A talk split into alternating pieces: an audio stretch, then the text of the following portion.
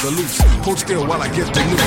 Every time I saw him in a lonely night, my heart was pumping and shining so bright.